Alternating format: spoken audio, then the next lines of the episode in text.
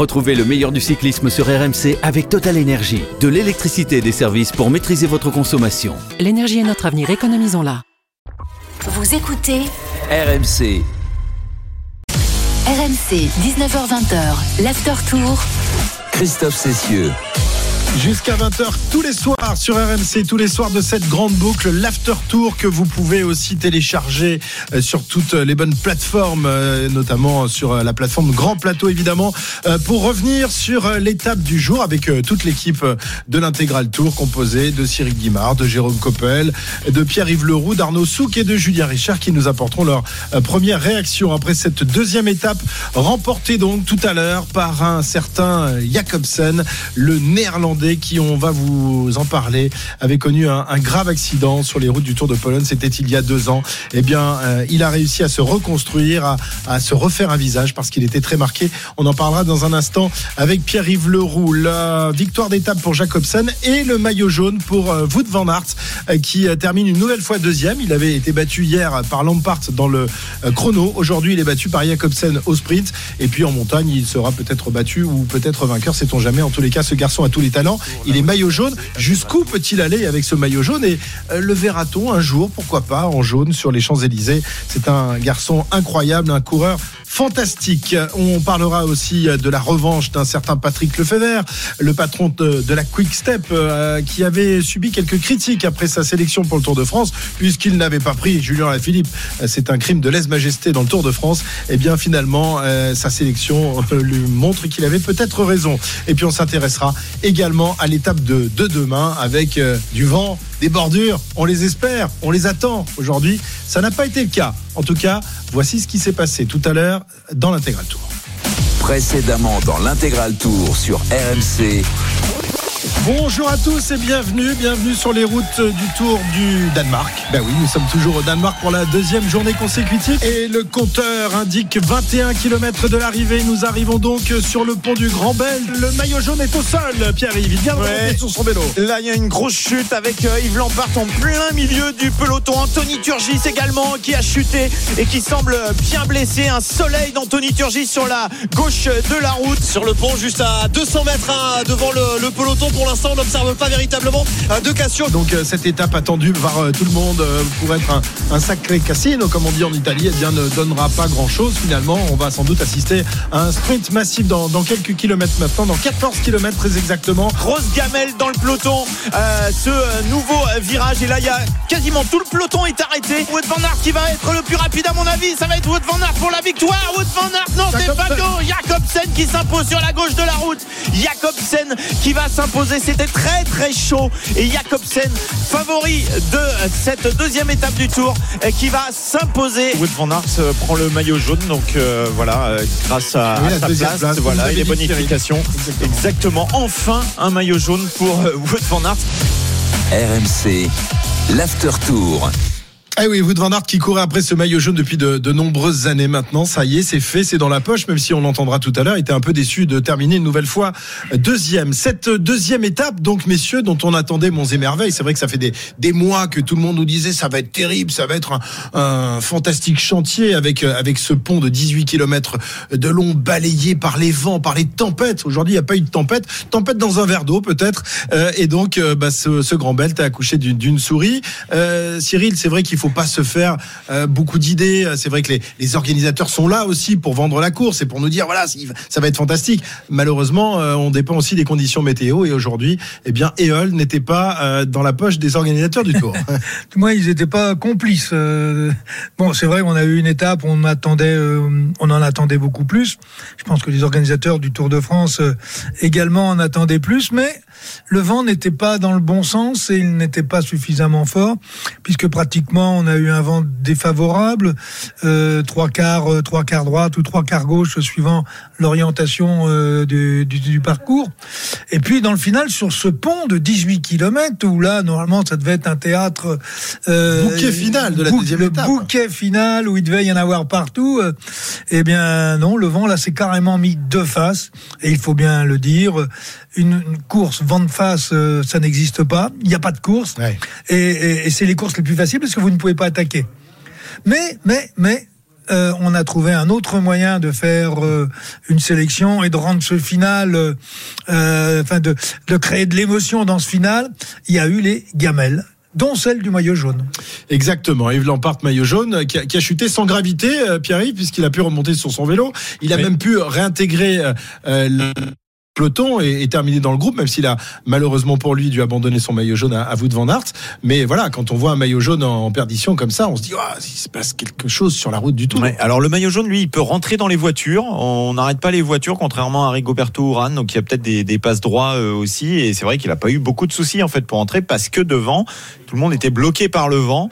Euh, donc il a réussi à rentrer assez tôt finalement après sa chute. Rigoberto Urán, lui, a mis beaucoup beaucoup plus de temps avec ses équipiers qui plus est pour revenir dans le peloton, plus de peur que de mal, jusqu'à la ligne d'arrivée où finalement le maillot jaune lui échappe pour une seconde et c'est Wood van Aert qui le récupère. Est-ce que tu es déçu par euh, cette étape, euh, Jérôme, où tu n'attendais peut-être pas des, des, des, merveilles comme, comme nous tous, hein, même si on a essayé de bien la vendre, hein, mais bon. Oh bah bien sûr déçu, déçu par le vent, pas déçu par les coureurs, mais le, quand l'organisateur trace un parcours, surtout un parcours comme ça, il espère du spectacle. On en espère tous. Tu l'as dit, nous l'ont vendu depuis la présentation du Tour, euh, c'est sûr, mais sur le papier, c'était une étape à spectacle. Malheureusement, il n'y a pas devant, l'organisateur il y est pour rien.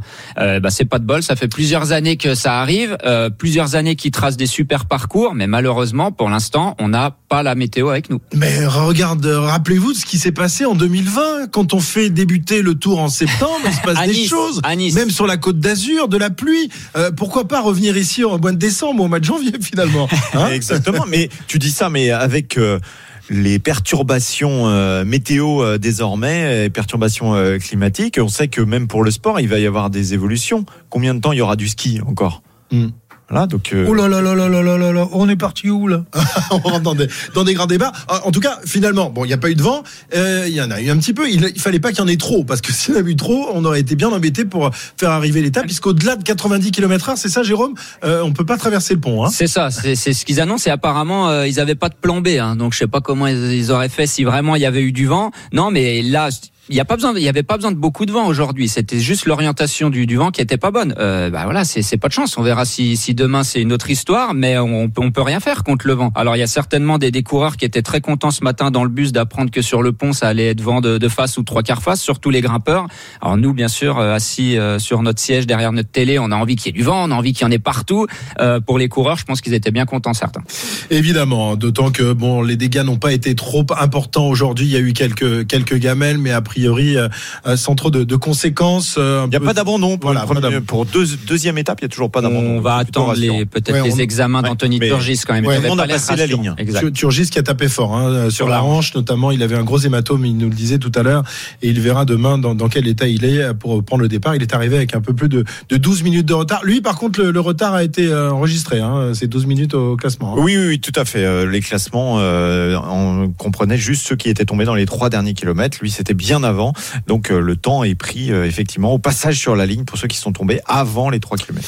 Pas de grande bagarre aujourd'hui, mais un sprint massif, donc remporté par un, par un revenant. On peut bien parler de, de revenant pour évoquer le, cas de Fabio Jacobsen, le sprinter néerlandais de la formation Quick Step, euh, qui il y a euh, un petit peu moins de deux ans, en août 2020, avait subi une terrible chute dans un sprint. Il avait été véritablement balancé par l'un de ses compatriotes, Groenewegen, qui était dans le sprint d'ailleurs aujourd'hui avec lui, et il s'en était très mal sorti finalement. Euh, aujourd'hui, il est à nouveau sur un vélo, mais on a craint pour sa vie ce jour-là, Pierre-Yves. Hein. Bah, c'est vrai que quand on, à chaque fois qu'on regarde les images de ce sprint euh, à Katowice autour de Pologne, on est pris d'effroi parce que Groenewegen pousse véritablement Jacobsen dans une balustrade de pacotille qui plie sous le poids du sprinter qui part sur la droite, à l'extérieur, au milieu des spectateurs et notamment d'un photographe qui sera fauché, également. Plusieurs jours de coma, chirurgie faciale, 130 points de suture, une cicatrice sous le nez qui demeure euh, le dernier stigmate bien visible aujourd'hui de cette énorme euh, frayeur. Huit mois sans courir. Groenewegen, lui, ça sera neuf mois de punition euh, pour ce, coup d'épaule. Groenewegen et, et, ses équipiers d'ailleurs et, le staff qui estimaient que c'était finalement très très cher payé pour lui, pour Groenewegen Qu'il avait été très très sanctionné. Les deux hommes euh, avaient été euh, dans des relations tendues. Il y a des, euh, notamment des, des explications juridiques aussi entre les deux hommes. Groenewegen qui s'est pas excusé pendant des, des mois et il avait eu ces mots Jacobsen à l'époque. Un sprint, ce n'est pas seulement pousser le plus fort possible sur les pédales comme un poulet sans tête. Nous sommes des hommes, pas des bêtes. C'est du sport, pas une guerre dans laquelle tout est permis. Voilà Fabio Jacobsen qui euh, s'est exprimé euh, d'ailleurs tout à l'heure sur la ligne d'arrivée. Il dispute son premier Tour de France. Il remporte une première étape deux ans après ce terrible accident. L'écoute. Aujourd'hui, c'est vraiment incroyable. Pour moi, le chemin a été long. Beaucoup de personnes m'ont aidé durant cette période. C'est ma manière de les remercier et qu'elles voient qu'elles n'ont pas fait tout ça pour rien. Je suis content de pouvoir encore courir et de voir que je peux gagner. Voilà, c'est- quasiment un miracle, hein, Jérôme, de le voir à, à nouveau sur un vélo et aussi performant. Euh, Pierre-Yves le, le disait, hein, 130 points de suture, coma artificiel, euh, il était cassé de partout, on lui a reconstruit la, la mâchoire. Franchement, il ressemblait pas à grand-chose. Me rappelle de la première image lorsqu'il est revenu dans le peloton, c'était véritablement impressionnant. hein. C'était dur à dur à le reconnaître Ouais, hein, ouais. même. Il avait plus plus du tout la même tête. Ça, ça force l'admiration, surtout quand on est sprinter. On sait qu'on va devoir retourner au charbon, retourner prendre des risques. On l'a encore vu euh, aujourd'hui dans, dans le sprint qui était assez houleux. Faut quand même avoir le mental pour se dire euh, j'ai frôlé la mort, parce c'est vraiment le cas. Et huit mois plus tard, je vais reprendre, je vais remonter sur mon vélo, je vais retourner frotter pour essayer de gagner des courses. Euh, mentalement, il est très très fort. Et puis, euh, alors physiquement aussi, bien sûr. Moi, je suis complètement rempli d'admiration. Je sais pas si j'aurais été capable de vouloir retourner faire des sprints après ça. Mais les sprinteurs, nous dit souvent Cyril, sont des gens particuliers qui savent débrancher le, cerveau et débrancher le, le reste. On, le disait, je sais pas si vous avez lu les déclarations récentes de Thibaut Pinot à- après sa chute il y a deux ans. Il a toujours cette, trouille en lui lorsqu'il est dans un peloton. Julien Lafilippe, lui aussi victime d'une grave chute il y a de cela quelques semaines et qui dit qu'il euh, va courir différemment aujourd'hui. Les, les sprinteurs, eux, arrivent à faire fi de, tout ça, de ces expériences malheureuses. Ça semble complètement dingue. On a vu encore aujourd'hui Jacobsen frotter sévère avec Peter Sagan, Cyril. Euh, Ils sont, ils sont quoi? Ils sont inconscients, les sprinteurs? Non, non, ils sont parfaitement conscients. C'est pour ça qu'ils tombent pas d'ailleurs. Parce que s'ils étaient inconscients, De temps en temps, quand tomberaient. De temps en temps, oui. Non, mais les, les, les, sprinters sont des, des, des personnages, des personnages à part, dans la mesure où déjà, euh, on peut dire que sur le plan hormonal et sur le plan euh, euh, physiologique, ils sont différents. C'est-à-dire que la capacité à produire de l'adrénaline, de la dopamine et de l'endorphine font que quand vous arrivez dans le dernier kilomètre, vous n'avez plus peur de rien. Mais heureusement, parce que si vous avez peur, c'est là où vous allez à la, vous allez aller à la chute. Mais euh, à partir du moment, je vous dis, où vous arrivez dans le dernier kilomètre, euh, comme je l'ai dit souvent, euh, même là, tu connais plus ta mère. Donc euh, c'est peut-être dur à entendre, mais ils sont tous comme ça. Les vrais sprinters sont comme ça. Euh, Quelqu'un qui n'est pas sprinter n'arrive pas à comprendre combien de fois, moi, même mes équipiers me disaient mais t'es complètement fou, t'as pas vu où t'es passé, etc. Non, tu vois pas où toi. Et ça passe, ça passe. Tu passes le guidon, le reste passe. C'est exactement ce que j'allais dire. Moi, j'ai eu plusieurs fois le, le cas de figure comme ça où le sprinter était devant moi et moi, j'avais même pas idée de d'essayer de passer là et lui il passait. Il disait mais une fois que le guidon est passé, il y a tout qui passe. Mais quand t'es pas sprinter, tu réfléchis pas du tout comme ça. Mais- et c'est ça qui fait leur force. Mais certains ne sont pas forcément alors des sprinteurs dans l'âme parce que le jour où il y a une grosse chute, ils n'y retournent pas. Je pense à Laurent Jalabert qu'on connaissait comme sprinter jusqu'au jour où à Armandière, Armandière, il se prend un carton terrible et que derrière il décide de changer de Att- sa attention, course. Jalabert n'était pas un vrai. Il allait, Voilà. il allait vite, Mm. mais euh, il, est, il était plus baroudeur que véritablement sprinter. Mais il avait tellement de classe qu'il arrivait sur les courses difficiles euh, à battre les, les sprinters, surtout s'il en restait beaucoup moins. Mais euh, vous Donc avez- le, le vrai sprinter doit être profondément dingo quoi.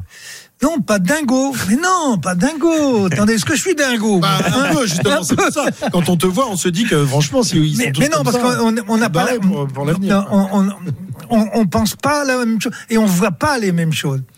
Par exemple, on va parler de Demar. Bon, Demar, c'est un coureur qui va très vite. Mais c'est pas un vrai sprinter. Parce que dans les sprints, il a peur, il frette.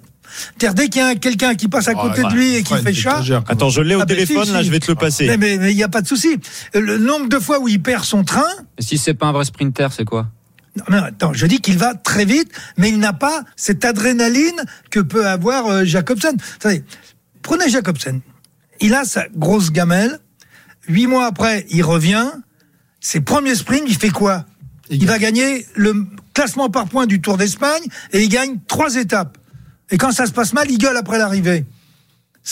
Vous avez jamais vu euh, des mains euh, Boigny, par exemple, est comme ça. Mais, mais pas Arnaud. Arnaud, euh, euh, il faut que ça se passe dans des conditions bien précises, des types d'arrivées bien précises, bien emmenés. Une fois qu'il est lancé, alors il va aussi vite que tous les autres. Mais si ça frotte de trop, il freine. Mais il y a différents types de sprinters alors. Il y en a Oui. qui ont besoin d'un train, alors mais ça veut pas dire que c'est pas un sprinter, sinon c'est quoi Arnaud Démarre Ben, si, c'est un sprinter. Il va très vite, mais il a peur. Ça sprinter. veut dire qu'il n'a pas Conscient. suffisamment. C'est il un a- sprinter conscient et non inconscient. voilà. Bon, allez, vous avez raison. On n'a pas dit inconscient, on a dit inconscient.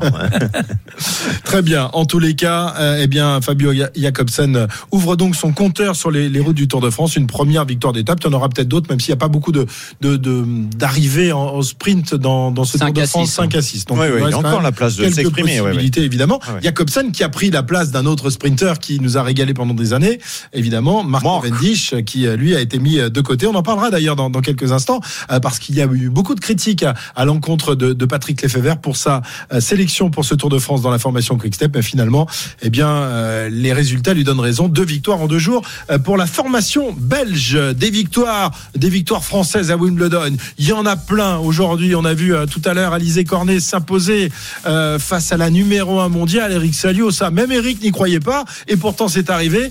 Et Wimbledon n'est pas terminé pour aujourd'hui, même s'il n'y a plus de Français aujourd'hui hein, en lice, hein, Eric. Oui, c'est la journée pour les Français est terminée, donc le, bilan est bon, 2 sur 3. le seul point noir, c'est l'élimination de Richard Gasquet en 4-7 face à un solide néerlandais, euh, Botic Van de Sanchoup, qui jouera au prochain tour Rafa Nadal ou Sonego, puisque Nadal Sonego n'a pas encore euh, débuté. Mais le match qui nous intéresse, là, c'est le, le choc entre Nick Kyrgios et Stefanos Tsitsipas sur le cours numéro 1. Une partie qui a débuté depuis 18 minutes. Ça sent, la poudre, cette rencontre. Et pour l'instant, il y a deux jeux partout. Kyrgios qui a déjà, qui s'est déjà pro- pro- procuré des balles de break, mais euh, le grec les a, les a écartés. On va voir si Kyrgios a, les moyens de ses ambitions parce que il le crie un peu euh, ici euh, dans- au England Club qu'il a les moyens de, remporter ce tournoi. Premier obstacle de taille, c'est donc deux partout entre les deux joueurs. Merci Eric. 19h17 sur RMC. L'after tour revient dans un instant. On va évoquer le cas Lefebvre. On va parler aussi de, de Wout van Aert. Enfin en jaune, mais déçu par cette deuxième place. Et puis on s'intéressera également à la course de demain, la troisième étape, dernière étape au Danemark. À tout de suite. RMC jusqu'à 20h. L'After Tour. RMC. L'After Tour. Christophe Cessieux. Jusqu'à 20h, l'after tour, toujours en, direct de Nyborg au Danemark pour la deuxième étape danoise. Il en restera une demain avant que le peloton et que tous les suiveurs ne regagnent euh, l'hexagone pour euh, une étape qui aura lieu mardi. hein, parce que lundi, euh, transfert et tout le monde rentre en espérant évidemment que nous on pourra rentrer en avion. C'est pas gagné d'avance cette histoire.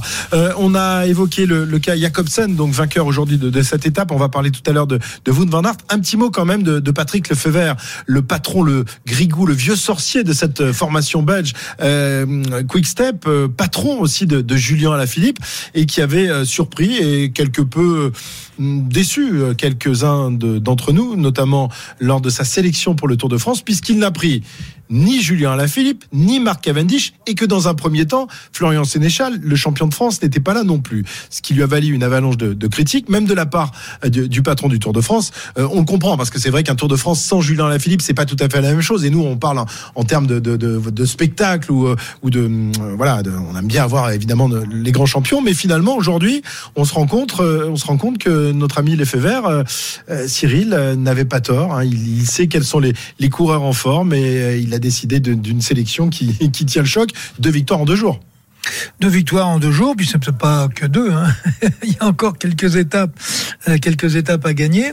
Mais ça démontre au moins une chose, c'est que dans une équipe, quand vous avez un vrai patron, euh, vous ne vous laissez pas influencer et vous essayez de prendre les bonnes décisions avec euh, les gens qui sont qui vous entourent. Il ne faut pas laisser, on va dire, le monde extérieur venir venir vous dicter ce que vous avez à faire ou essayer de, de, de, vous manipuler pour faire que. Euh, Je crois que l'important pour le, le fait vert, c'était un, euh, s'occuper de Julien Alaphilippe, pas sur le court terme, mais sur le moyen et sur le long terme. Sur le court terme, ça ne pouvait être qu'un échec. Attendez, vous voyez euh, Alain Philippe, euh, au bout de trois ou quatre jours, qui commence à patiner de partout, euh, se faire lâcher et puis faire le tour devant la voiture balai, euh, c'est pas une solution. D'autant que ça ne l'aidait pas pour la fin de saison. Or, il a d'autres Et objectifs. oui, notamment le un triple. Eh ben, eh ben, ben oui, c'est ça de qui est le plus important. ouais. Et puis là, il a le temps tranquillement de s'entraîner, de avec, euh, avec avec son avec son cousin, de bien préparer la fin de saison sans aucune pression, et puis en respectant les lois euh, les lois physiologiques. Donc la présence, le fait de, de refuser de mettre Julien Alaphilippe euh, parce que il est champion du monde, parce que c'est une star, parce qu'on l'aime bien. Euh, c'est les supporters ou les fans sont pas obligatoirement des gens qui connaissent la réalité du terrain. Donc ils y vont avec leur affect, ils y vont avec les émotions qu'ils ont vécues au travers des différents résultats de leurs champions. Euh, mais on peut on peut pas gérer comme ça. Hmm. Ça n'est pas ça n'est ça, ça n'est pas sain. Ouais. Jérôme? Bon, bah, pas, pas grand chose à rajouter. Je crois qu'il prépare l'avenir sur tous les points. Euh, l'avenir du sprint dans son équipe pour revenir à Jacobsen, c'est lui, c'est pas Mark Cavendish. Donc, bien sûr, il se prive d'une potentielle euh, victoire Oui, de du- Mark du Cavendish record qui battrait le record, battu, etc. ouais. Mais lui, il voit l'avenir de son équipe à Ouais. long terme. Bah alors, je, je suis d'accord avec futur, vous. Il voit, il Jacobsen. voit l'avenir de, de son équipe. Je comprends, Jacobsen. Je comprends presque aussi la Philippe. Mais euh, il y a quand même eu euh, beaucoup de, de coureurs danois qui ont été sélectionnés parce que euh, il va chercher euh, un, un gros sponsor danois dans, dans les jours qui viennent. C'est pas uniquement une, une réflexion euh, sportive, c'est aussi Oui. une réflexion économique. Alors après les Danois de l'équipe Quick Step, euh, Michael Morkov qui est euh, considéré comme le Poisson meilleur pilote. poisson pilote du monde, euh, Casper Asgreen qui est quand même un des meilleurs coureurs euh, du peloton Oui, mais aujourd'hui. qui s'est croûté sur le Tour de Suisse et qui euh, emporte encore les stigmates. Ouais, mais ce que Mais il dit euh, Patrick Lefebvre, il a gagné un Tour des Flandres, attention. il va être là, il va être là. Et ce que dit Patrick Lefebvre, c'est si euh, Julien Alaphilippe avait gagné le, le championnat de France avec une minute d'avance, euh, ça aurait été différent là. Oui, mais enfin, il n'avait pas pris Sénéchal, euh, qui avait gagné le, le championnat de France. Il l'a, il l'a pris parce Ouais, qu'il y a eu un cas de, de Covid dans son équipe. Dérogation, c'est peut-être Bon, la décision a été prise avant le championnat de France. Hein. La décision de Oui. l'équipe, c'est le vendredi, donc c'était déjà deux ça, jours avant le championnat de France. Ouais, donc on peut pas changer parce que t'as un, un garçon qui s'impose dans. dans, dans- Si. Alors, attendez, moi je On voudrais quand même intervenir sur une chose, c'est qu'une équipe ça se bastille pas comme ça. euh, bon, Euh, quand on prend Asgreen euh, Toi, tu, ou un tu autre décidais pas au dernier moment de la sélection. Elle était entièrement faite, euh, genre deux mois avant la, avant la Ah course? non, moi je- le, le- le- le- le- euh, on le faisait après le championnat de France, mais euh, avant, enfin on la donnait après le championnat. Mais elle était déjà faite depuis longtemps? Bien sûr. D'accord. Non, mais si. Si t'avais un mec qui, qui, restait une qui était place, pas quoi. prévu pour euh, pour le, le, le tour et qui remportait le titre, qui portait donc la, la, la tunique de. de, de- Ah, le, le fait, le fait d'être champion de France n'était pas qualificatif pour le tour. Et le Non, mais- vert mais- n'a pas une équipe mais française. c'est pas une attention. mais c'est pas une bonne pub si pour, on a une pour équipe, française, on a un champion de France, c'est différent. D'accord, mais c'est pas une bonne pub pour pour une équipe justement d'avoir un Mais champion le problème, c'est national. Je vais aller jusqu'au bout de ma réflexion. Un, vous bâtissez une équipe avec des coureurs qui doivent être complémentaires par rapport à un objectif euh, collectif et surtout individuel au travers d'un euh, d'un coureur qui peut gagner le Tour de France. Donc, si vous devez changer un coureur pour un autre, c'est à la limite, c'est du 1 pour 1. Or, si vous euh, voulez mettre, par exemple, Julien dans l'équipe, vous sortez qui Et Julien, quelle, quelle capacité il a aujourd'hui véritablement à travailler sur, sur une semaine? Alors qu'il a repris l'entraînement il y a un mois. Attendez, il faut, faut, faut se poser les bonnes questions. Enfin, tu as aussi parfois des duos que, sur lesquels tu, de- tu ne peux pas te, te passer. Si, C'est-à-dire que- si, si, si. Non, mais on sait très bien qu'un grand leader, il est copain avec un tel, et il puis faut il faut qu'il marche. C'est pas parce qu'il est copain que tu Oui, le enfin, même s'il marche moyennement, Bon, bah, on à ce le prendre. t'as, t'as un copain, t'étais à l'école avec lui, il fait un peu de vélo euh, le dimanche matin. Mais non, Comme c'est ton abuses, copain, tu vas tu le. Oui, non, mais je, je, je grossis le trait. Ouais. Mais il faut prendre les meilleurs coureurs. C'est pas le copain d'eux que tu dois prendre. Donc, Michael Honoré est meilleur que Julien Alaphilippe sur trois semaines. Il, il- sur ce tour-là, oui. Ils n'ont pas les mêmes qualités. C'est- Et en plus, ils ont pas les- c'est- ils ont pas les pas le même profil. Donc c'est ça qu'après il va chercher euh, Sénéchal. Il l'a remplacé parce qu'il va remplacer quelqu'un qui a eu le Covid, mais ils ont les mêmes qualités finalement. Donc il va apporter la même chose.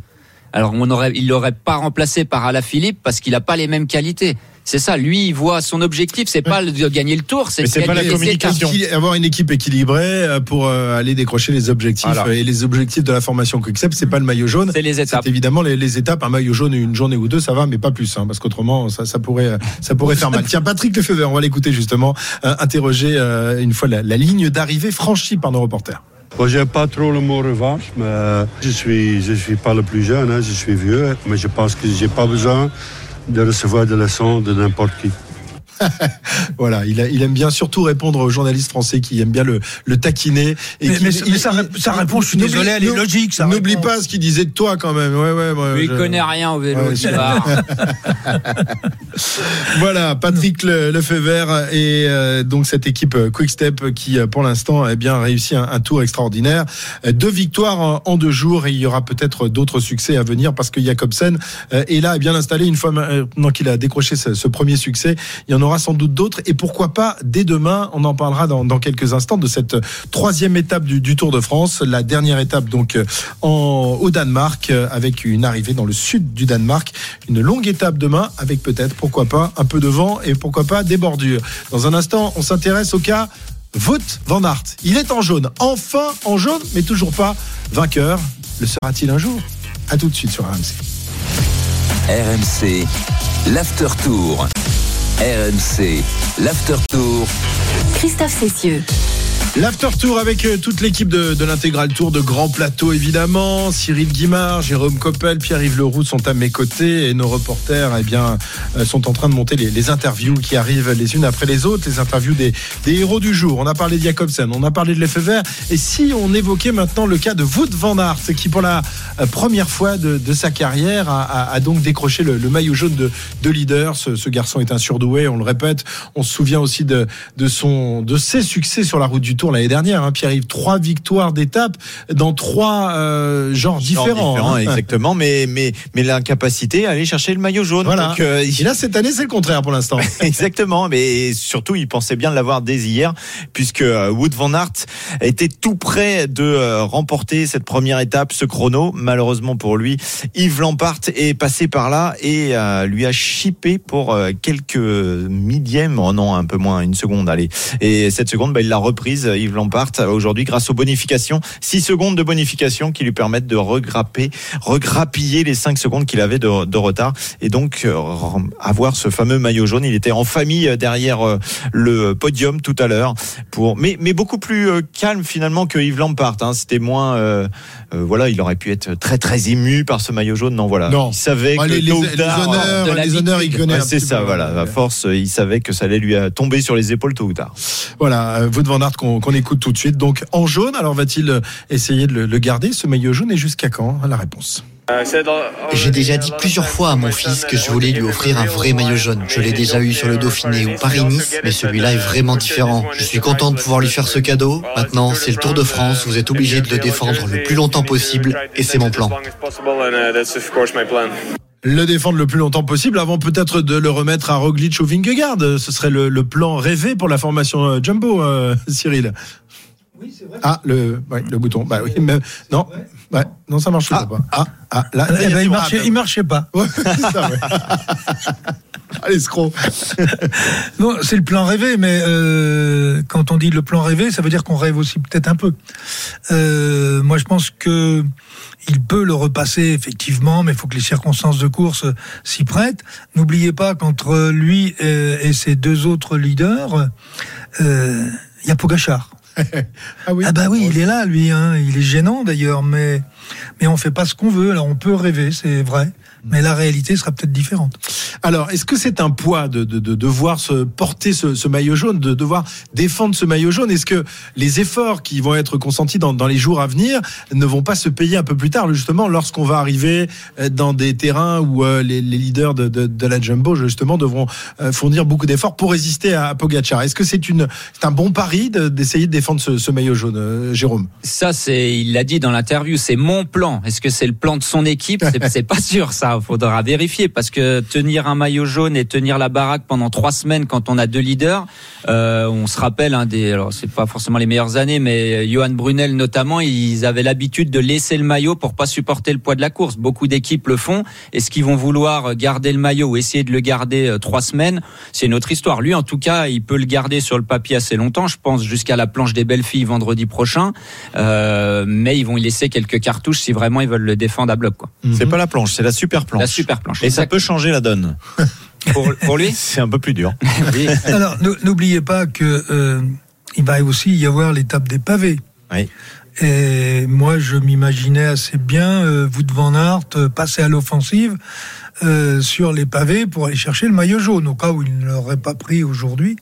Euh, mais dans ce cas-là, il peut mettre en difficulté ses leaders. Mm. Donc, euh, si vous avez un Van Der Poel qui, lui, a décidé d'aller chercher le maillot sur les pavés, euh, Wout van Aert essaye de le suivre. Il y a un petit pépin derrière là de Vingegaard ou de Roglic. Euh, on se la joue comment là, la petite Bah, histoire? bah, on laisse Christophe Laporte euh, derrière pour euh, accompagner les Oui, c'est ça. Oui. Et Pogachar qui a suivi devant. N'oubliez pas qu'il a fait quatrième du Tour des Flandres. À condition que Pogachar ait pas de soucis sur les pavés. Oui, mais euh, c'est pour ça qu'on est dans le rêve. La Oui. réalité est toujours Et différente. voilà, tu nous fais du cyclisme fiction là. Non, non, non, non, je fais pas. C'est c'est- c'est Christophe qui a dit. Manager. Bon, il rêve de le, le plan, bon, le plan rêvé. Non, attendez, je suis il y a rêve. Donc moi, dès qu'il y a rêve, en tant qu'ancien patron d'équipe, Ouais, ouais. je, je Dès qu'il y a rêve, dès qu'il y a je- je- panache, je dès rêve qu'il y a plus du tout. Dès qu'il y a Star, et ben tout ça, il dégage le, le Ouais. druide. C'est un mec austère, froid, quoi. Il est terrible. Il a Un une austérité. briseur de Ah, rêve. non, briseur Un de rêve, quoi. de rêve. Donc, ok, alors, euh, comment tu l'imagines la, la suite? Donc, il va pas défendre le, le maillot. euh, Il laisse Mathieu Van Il va laisser Van Der Poel euh, aller chercher la 35 victoire minutes, d'étape. alors qu'ils ont toujours quoi. été rivaux en cyclocross, qui supportent absolument pas d'être battus par Mathieu Van Der Poel, mais il va le laisser prendre Ouais, 5 ouais, bien minutes sûr. Bah, bah, pourquoi pas Et, et prendre des points. Mais là, on est dans la fiction. S'il et avait- prendre s'il des avait un en manager- maillot vert. S'il En avait plus, ah, En ah plus. oui, parce que son En véritable obje- objectif sur ce tour, c'est pas de, de, de, de ramener le maillot jaune sur sur les Champs Élysées, c'est de ramener le, le maillot vert. Et donc il va falloir aller chercher des points pour le pour le maillot vert. Bon, a- Oui, mais justement, là, on rêve un peu trop. Ah bon, d'accord. Donc ni maillot vert ni maillot jaune. de toute façon, ça va- ça va- à ça- poids rouge peut-être non, Non, pour- ça, non ça va être beaucoup plus simple que ça. Demain, vous avez déjà une première étape, une deux, la troisième étape. Euh, ils sont amenés à contrôler la course en fonction de leur leader, plus de Wout van Aert, euh, mais ils sont obligés de le faire avec les autres équipes de sprinters, de façon à ce que euh, le travail qu'ils vont faire, ils vont essayer d'en faire le moins possible, tout en faisant en sorte qu'ils ne se fassent pas piéger sur une étape comme celle de demain. À la pédale, euh, je pense pas qu'il puisse se passer grand-chose. Euh, mais après, lorsqu'on va arriver sur Roubaix, il faudra avoir une stratégie beaucoup plus collective que ce qu'on essaye, nous, d'imaginer. Mais stratégie collective, mais je vais t'emmener sur un autre terrain Encore que tu aimes bien. Euh, Est-ce qu'il n'y a pas un souci dans cette équipe? Parce qu'il y a trois leaders au lieu d'un Ah, Parce qu'on passe de co-leader, on parle de co-leader maintenant pour Jonas Vingegaard avec Primoz Roglic, mais finalement Wood van Aert, il pourrait très bien être leader dans une autre équipe. Oui, alors pensais, je pensais que tu allais m'emmener sur un autre terrain, mais celui-là, il est effectivement très intéressant. C'est qu'on se retrouve avec une équipe de huit coureurs dont il y a trois chefs. Eh oui. Et donc c'est très dangereux. C'est très dangereux. C'est pour ça que je dis qu'il va falloir bien caler la stratégie collective et bien distribuer les rôles. Sur le Dauphiné, on se posait la question de savoir si euh, Van Aert allait pas essayer de conserver le, maillot jaune, puisqu'il a été leader du, Dauphiné avant de, laisser la place à Roglic et, Vingegaard. À un moment donné, il a, il a abdiqué en quelque sorte dans les montagnes euh, des, des- Alpes. Est-ce qu'à terme, est-ce qu'à terme, il pourrait, s'il changeait un peu de morphologie, parce que c'est un costaud quand même, 1m90, 78 kilos, euh, on se pose la question régulièrement. On s'est posé la question aussi pour Alaphilippe, on la question pour, pour Van Der Poel. Euh, est-ce qu'il pourrait un jour viser un classement général sur un- une course de trois semaines? Sur une course d'une semaine? Possible Sur trois semaines Sur trois semaines, euh, je pense que oui, mais je pense qu'il fait pas 78 kilos. Hein. Ouais, c'est ce que c'est ce qui est annoncé un peu partout. mais- C'est l'hiver, Je- c'est voilà, le poids l'hiver, des photos ouais. de l'hiver. ça. Mais Moi, j'y euh, crois pas du tout. toi, trois crois pas du tout. Alors, sur une semaine, oui. Type Paris-Nice, une course comme ça, pas de problème. Trois semaines, j'y crois pas du tout. Euh, je pense qu'il faudrait qu'il fasse vraiment un très gros travail en montagne, qu'il perde du poids encore, même s'il est déjà très affûté. Et qu'est-ce qu'il va perdre? Au bout d'un moment, c'est sa morphologie. Il est baraqué, il est baraqué. On va pas lui couper une jambe pour qu'il perde du poids, pour qu'il Comme ça on pourra le battre. pour que son rapport poids-puissance soit meilleur. À un moment, il est quand même limité, même s'il est capable de gagner une étape en montagne en échappée. C'est pas la même chose. Oui, enfin, Bradley Wiggins, euh, il Ouais. avait un physique aussi. Non, mais euh, il n'avait pas le même physique. Il Bon. était très grand, mais longiligne. Oui, mais enfin sur la Ah, piste, non, non, euh, non, personne ne le disait. Bradley Wiggins va, va, va gagner en Oui, montagne. euh. ouais, mais c'est pas du tout le même physique. Attends, quand même, lui, il était hyper grand, hyper longiligne. Euh, c'est pas du tout le même gabarit, quand même. Bradley. Wiggins aujourd'hui est plus lourd que Wood van Aert. hein. Ouais, mais il est sur la moto aujourd'hui. Ah oui, c'est plus facile. Il a un moteur maintenant.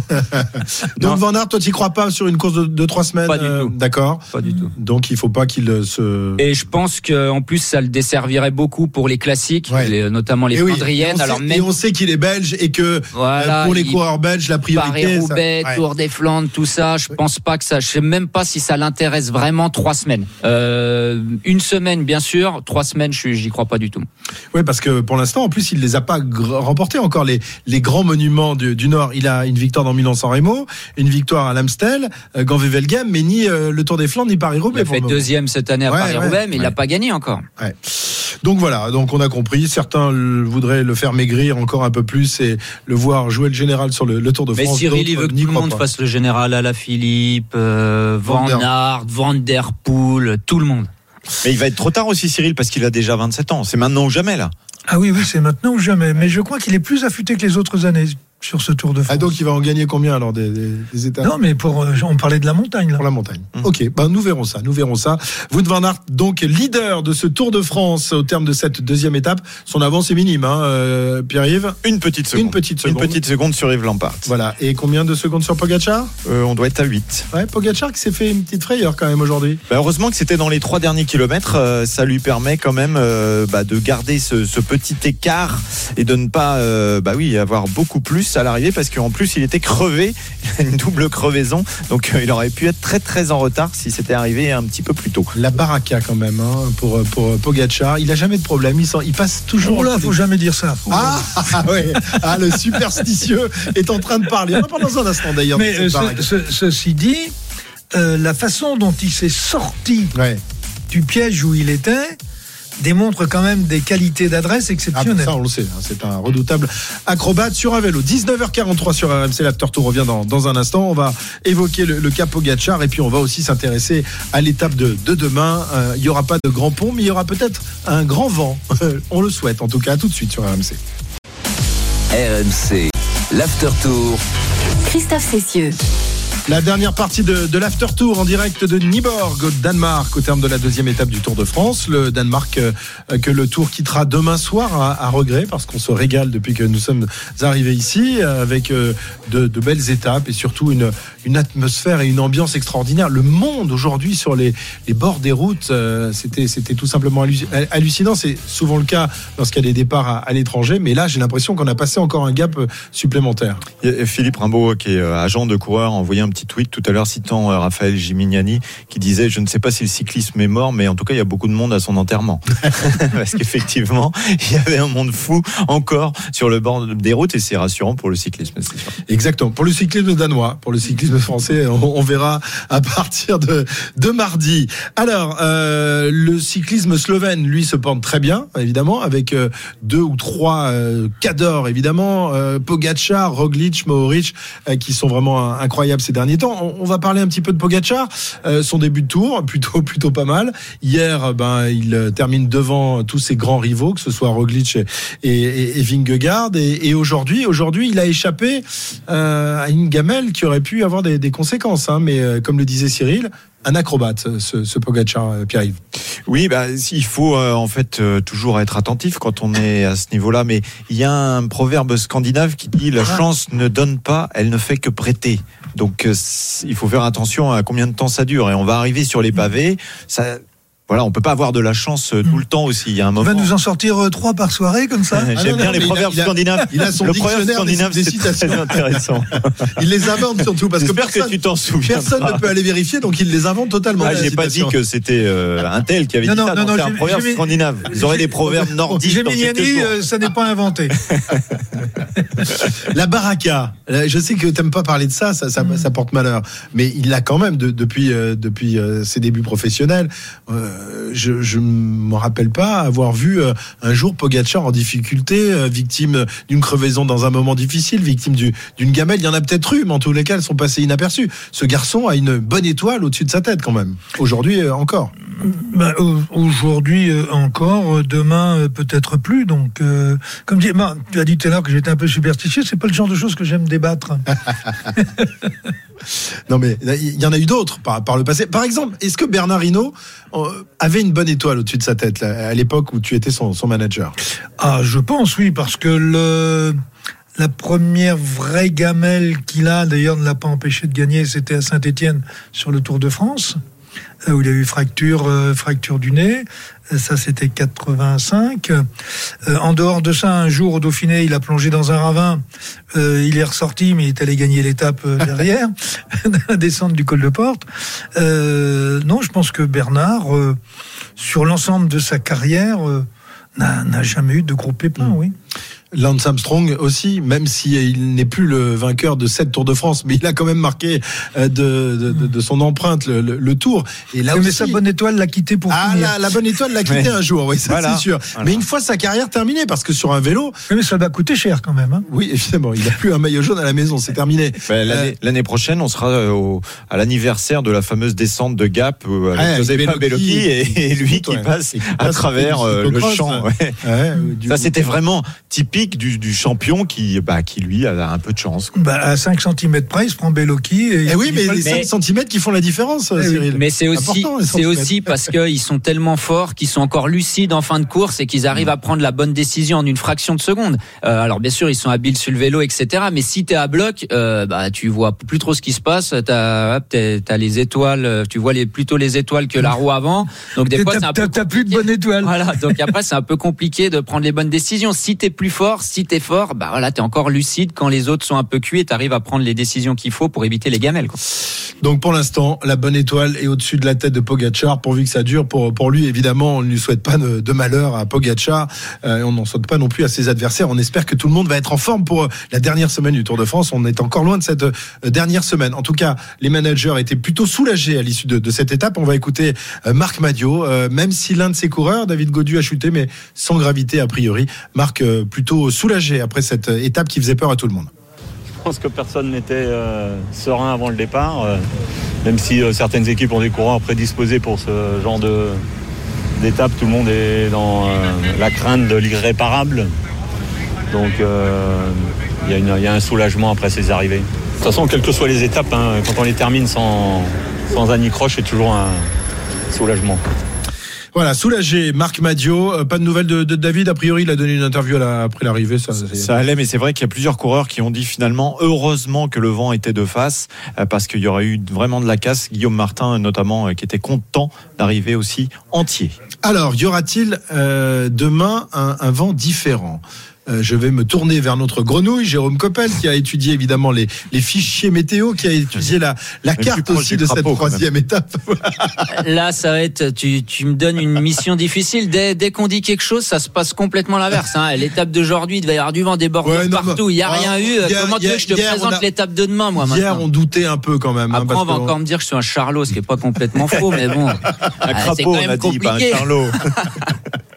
Bon, demain, a priori, le vent. Vous avez regardé euh, Ouest-sud-ouest, un peu comme aujourd'hui, un petit peu moins fort, mais le peloton sera un peu plus dans les terres, donc ils seront un peu plus abrités, si ce n'est dans les 40 derniers kilomètres où ils vont prendre le vent plutôt trois quarts d'eau d'eau, donc attention dans les 40 derniers kilomètres, mais euh, on devrait quand même assister à, un sprint massif.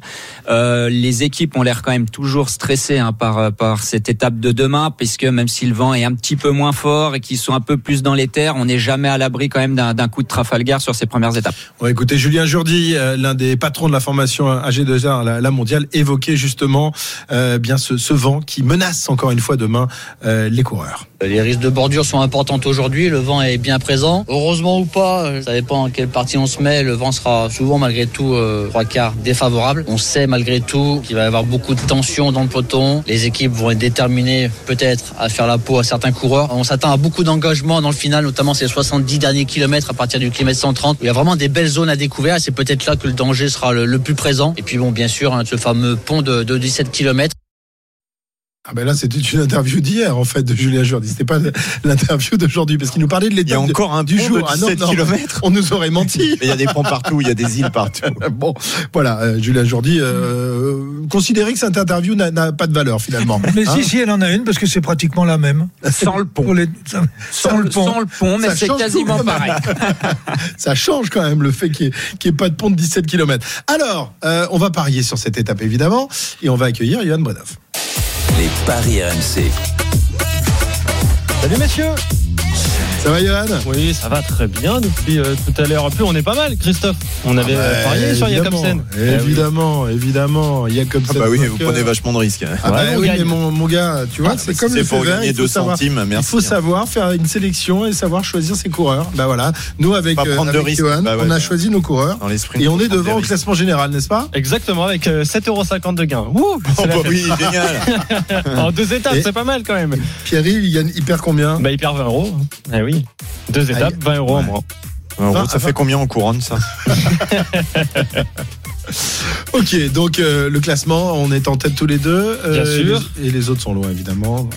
Oh non, je dois pas être trop loin, deux fois deuxième. Ah, mais c'est pour le ah maillot oui, vert, ça. mais pour le Ah. maillot vert, t'es pas mal, t'es en tête. Euh, Ah Jérôme bon, avec euh, 3000 points. Bah non, il Moi, fait je- deux fois 1500 points. Voilà. Et moi, je fais troisième hier et premier Tu aujourd'hui. fais quatrième hier déjà avec Philippe Quatrième Ogana. Euh, oui. Ah, quatrième. Et, et, euh, et ça fait 2800 points. T'es juste derrière, Christophe.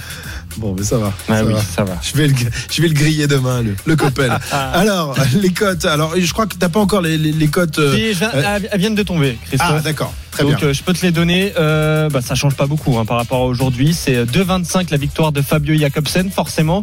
6,50 celle de Wout van Aert. Et après, on a un quatuor. 8,50 c'est Mats Pedersen, Caleb Ewan, Dylan Groenewegen et Jasper Philipsen. Voilà, hein, messieurs. Ok, donc on prend les mêmes et on recommence. Euh, on va donc euh, demander son avis à, à notre druide qui aujourd'hui voyait Gonevegen s'imposer. Euh, bah voilà, Gonevegen termine huitième, je crois. hein. Ouais, c'est ça. Euh, il, il termine euh, il termine euh, huitième, zut. Ouais, bah oui, Ah, J'ai pas marqué de point. euh, non, je vais, je vais, le, je vais, le- je vais le larguer pour demain. Tu le largues, d'accord. Ouais. Et je vais prendre Caleb Ewan. Caleb Ewan, qui a été pas mal dans le sprint intermédiaire, un peu moins. Ouais, mais il a, il, a, il, a, il a eu la bonne idée de, de déchausser. Ouais, ah, sur le sur le, le sprint final. Ouais, c'est pour ça qu'il est pas pas bien classé. Donc euh, Caleb Ewan pour euh, pour Cyril Guimard, Jérôme Coppel. Bah, c'est celui que je voulais prendre. Je vais Ah. changer, je vais prendre Philipsen, moi. Philipsen, Ok, c'est la même C'est cote, pas- hein, 8,50. 8,50. Euh, Monsieur Leroux, Moi, je vais donner la victoire de Mats Pedersen. c'est le même que hier. C'est le- son il- enregistré hier qu'on rediffuse. Et, et tu penses qu'il va s'en sortir sur le pont euh Oui, parce que comme disait Confucius, non, je plaisante. Johan, Bah moi, je vais choisir. euh, allez, Wout van Aert.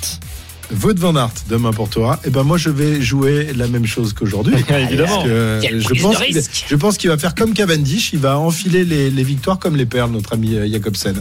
Bon, ah, d'un autre côté, j'aurais préféré que ce soit un autre parce qu'on n'aura rien à raconter demain soir. Donc voilà. Très bien, merci Monsieur Johan. À Et demain. on se retrouve demain évidemment dans, dans le direct. Retrouvez le meilleur du cyclisme sur RMC avec Total Énergie. De l'électricité et des services pour maîtriser votre consommation. L'énergie est notre avenir, économisons-la.